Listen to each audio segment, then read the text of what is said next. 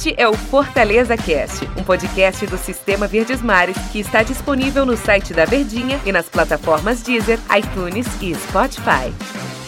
Muito prazer, pessoal. Eu sou o Antero Neto e este aqui é o Fortaleza Cast. Sejam bem-vindos. Hora da gente conversar, né, sobre as coisas do Fortaleza.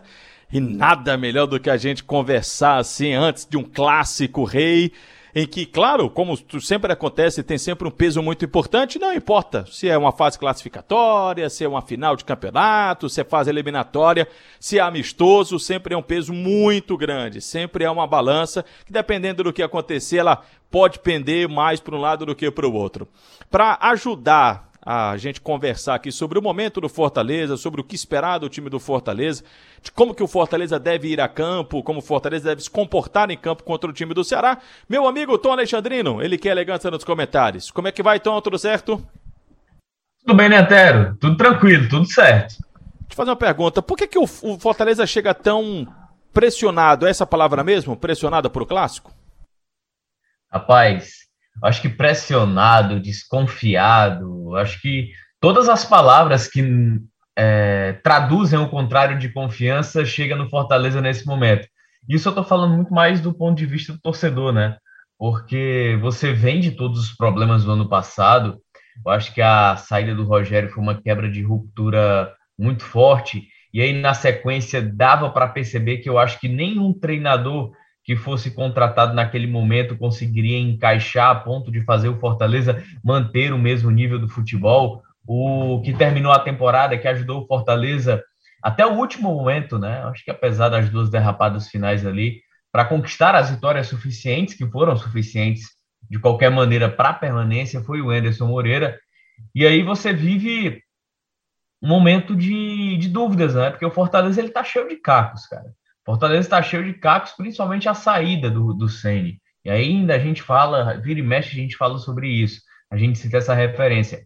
Mas aí tem a permanência de alguns jogadores em relação aos dois últimos anos. Só que ao mesmo tempo, Fortaleza contratou muitos outros, né? Foi quase um time inteiro aí contratado para se juntar, para se somar aos outros atletas. E aliado também ao desempenho, né? Que não vem sendo bom desde o ano passado. Aliás, desde a temporada passada, né? O 2020 do Fortaleza terminou com um futebol abaixo também, futebol ruim. O 2021, o que é natural também, o futebol também não é bom. E aí soma-se todos esses fatores. Você chega a um clássico onde o torcedor ele não tem confiança, onde o torcedor na cabeça dele, em sua maioria, acha que vai perder para o Ceará, que diferente do Fortaleza vem de um grande ano, vem de uma grande temporada. E aí se a gente fizer um paralelo em relação ao clássico do ano passado na Copa do Nordeste, o cenário se inverte. Esse ano é um Ceará cheio de confiança e um Fortaleza de desconfiança. Naquele momento, Fortaleza vinha de um grande 2019, Copa Sul-Americana, era o grande time a ser batido, vinha no melhor momento do que o Ceará. Aquela partida terminou em empate com o Ceará, perdendo até pênalti no final da partida. Mas é assim, o cenário ele muda demais. E o clássico ele é gostoso por isso, por ser a parte, ele pode ser uma virada de chave para os dois para o Ceará pela continuidade, para o Fortaleza para os, para os poucos já encontrar um padrão, um perfil de time. Tom, é, a gente sempre trata né, o, o clássico Oi. como uma coisa à parte, né? E é um, realmente é um jogo à parte, né? Um jogo diferenciado mesmo, tal. A preparação ela é diferente. A preparação ela é diferente dos jogadores, de nós que trabalhamos nesse tipo de jogo, dos torcedores que se preparam para acompanhar a partida. Mas esse é mais um jogo da caminhada dos dois, dos dois lados? Ou esse é um jogo em que você tira do contexto de temporada? Como, Antero? Seja mais claro. Sei lá, faço mais sacrifícios? Eu ouso mais? Eu faço alguma coisa diferente para ser algo pontual? Sabe quando a gente fala de jogo eliminatório? Que você diz assim, ah, que a gente fala assim, não, mas é porque é um jogo eliminatório, de repente coloca uma estratégia diferente de um campeonato de pontos corridos. Mas o clássico, ele tá no campeonato de pontos corridos. Mas ele vale esse lado mais. É, você ousar mais, até mesmo você fazer mais sacrifícios para um jogo, Tom? Eu acho que sacrifícios no sentido de que você entender que aquele time que você vai colocar em campo vai equilibrar o jogo, ou talvez até ser melhor, eu acredito que vale, né? Até porque, se a gente for pensar mesmo, Antero, é clássico, é. Mas em termos de validade, ele não tem muita coisa. Porque o Fortaleza, até agora na Copa do Nordeste, é líder, né? São duas vitórias e um empate. O Ceará, do outro grupo, por mais que a pontuação esteja um pouco mais baixa, também tem essa liderança. Só que ao mesmo tempo, como você falou, Fortaleza ele carrega uma pressão maior. Então, eu acho que uma vitória do Fortaleza nesse, nesse clássico, ele talvez dê um pouco mais de ânimo, um pouco mais de tempo para trabalhar, para o torcedor acreditar que o cenário ele não é completamente arrasado. Mas pensando de temporada mesmo, futebol, competitividade, eu acho que não é o momento, cara. Eu acho que não é o momento que vale esse sacrifício, esse risco inteiro. O que vale é você colocar o que tem de melhor mesmo e os caras precisarem estar bem. Por exemplo, falando de sacrifício, né? Tinga saiu lesionado, né, da partida contra o Caxias. Tá 80%. Pô, eu preciso do Tinga na lateral direita. Mas ao mesmo tempo eu tenho um estreante que talvez não tenha tanto entrosamento. Qual é o risco que vale? Colocar o Tinga no clássico só pelo resultado, porque não vai influenciar muito em questão de competição, mas pode ser uma virada de chave. Eu coloco o estreante já para ir ganhando esse entrosamento, já que você não vai ter tempo para trabalhar a médio e longo prazo. Eu acho que você pode valorizar sim, dar uma ponderação. Conserva o seu principal jogador na teoria, que é o Tinga, já coloca o cara para ganhar entrosamento. Bom, o time do Fortaleza, ele vai ser diferente do que foi da partida contra o Caxias. Por alguns aspectos, pelo menos assim eu entendo, né? Não sei se o torcedor tem esse mesmo raciocínio. Primeiro, a questão da viagem, do desgaste, né? Os caras tiveram apenas um treinamento nesta sexta-feira, chegaram na quinta-feira aqui em Fortaleza. E o outro que eu acho que o Enderson vai colocar talvez aquele time tecnicamente em que a gente imagina que seja o time titular do time do Fortaleza. Eu confesso que eu não sei muito bem que time seria esse. Eu tenho muitas dúvidas. Se você me perguntar, Santero, qual é o time ideal para você na sua cabeça? Se você fosse o técnico Anderson Moreira, eu confesso que eu tenho muitas dúvidas de qual seria, de como é que seria esse time do Fortaleza. Mas essas mudanças e a entrada desses atletas, me refiro, por exemplo, a Robson como titular, o meu campo com o Juninho, por exemplo, e o Ederson, de repente o Lucas Crispim também aparecendo, Romarinho sendo titular na equipe do Fortaleza. Essas entradas, elas podem fazer o Fortaleza Fortaleza a ter um futebol melhor do que foi contra o Caxias? Antero, você não tem a sensação, você estava começando a sua pergunta, né? Ah, eu não sei o que é que o Enderson pode colocar, qual time, é difícil. De estar tá vivendo um déjà vu? Sim. Um déjà vu de 2018, que a gente não sabia qual time o Rogério ia colocar. Era mudança em cima de mudança, não tinha uma sequência, você não tinha talvez até uma expectativa ou perspectiva.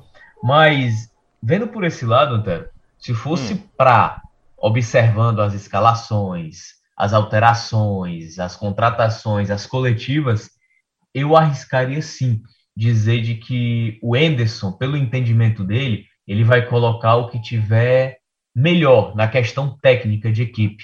Que aí, fazendo aqui um rápido exercício, né? Felipe Alves, Xinga, Wanderson Quinteiro, aí a dúvida, Bruno Melo ou Carlinhos? Bruno Melo tem um poder de marcação melhor. O Ceará está muito forte pelo lado direito com o Eduardo e o Saulo Mineiro, né?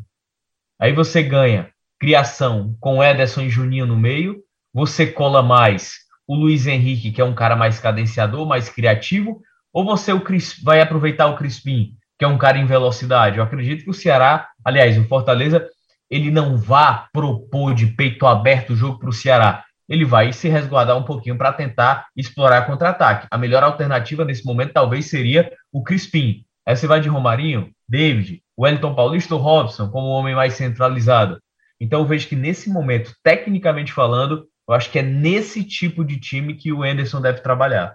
E eu tenho as mesmas dúvidas que você aí, Tom Alexandrino. A defesa, é, lá na esquerda eu tô contigo, aquela mesma lá na esquerda, não sei se é o Bruno Melo ou Carlinhos, tem esse aspecto aí. Meu campo para mim vai ser o Juninho e o Ederson. E aí começam as dúvidas, né? Crispim ou Luiz Henrique? O Wellington Paulista ou, ou Robson? Romarinho e David? Ou, sei lá, outra vez Igor Torres? Enfim, vamos ver o que é que o técnico Anderson Moreira vai fazer. Tem alguma diferença? Você acha alguma diferença? Que quando você falou, fez uma relação, só para a gente encerrar aqui o podcast de hoje. Aquele time do Fortaleza de 2018 para o Fortaleza de hoje, a gente tá aqui em Dark, né? Tanto pela é. pandemia, a gente tá voltando de novo, vivendo tudo de novo. E também essa questão aí do, do time do Fortaleza daquela escalação. Mas naquela oportunidade, não sei, pelo amor de Deus, não sei se eu estou sendo muito cruel com o Anderson. Acho que naquela oportunidade, o Rogério ele estava testando e nessa o Enderson ele tá, como é que eu uso aqui, rapaz? Ele não se encontrou, ele não encontrou. Parece a mesma coisa, mas eu tenho uma sensação de que lá em 2018 o Rogério sabia, não, eu quero colocar nesse jogo quatro atacantes, naquele outro jogo eu quero colocar três jogadores de meu campo, naquele, entendeu? Mas nesse, porque uhum. assim, eu vejo o Wellington Paulista sai, aí eu, eu não vejo quem é o substituto do Wellington Paulista. Se o Romarinho não jogar, eu não vejo quem é que pode ser um substituto do Romarinho. Me parece que o Fortaleza ainda não tem uma cara. E não sei se teria tempo para isso. Vamos ver o que é que a gente vê da cara do Fortaleza no clássico contra o Ceará, né, Tom? É, eu acredito que ainda vai esperar um pouquinho essa cara de fato aparecer. O que a gente pode enxergar são sinais de melhora. Aí eu acho que sinais de melhora dá para a gente avaliar. Mas uma cara ainda para a gente avaliar e exigir, eu acho que é muito difícil ainda, Antero, nesse contexto. Naquele cenário, Rogério teve 20 dias para trabalhar de pré-temporada, né? O Anderson não teve tempo de nada, já chegou, foi surto de Covid, reta final de 2020, menos de uma semana já estava entrando em campo de novo contra o CRB pela Copa do Nordeste.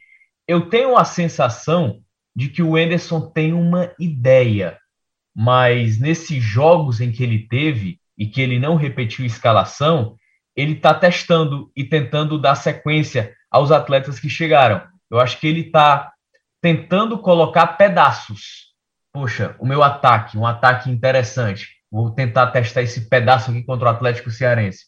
Volantes, deixa eu testar esse pedaço contra o Sampaio. Ele está pegando esses pedaços para poder juntar depois e ver como é que o Fortaleza se comporta.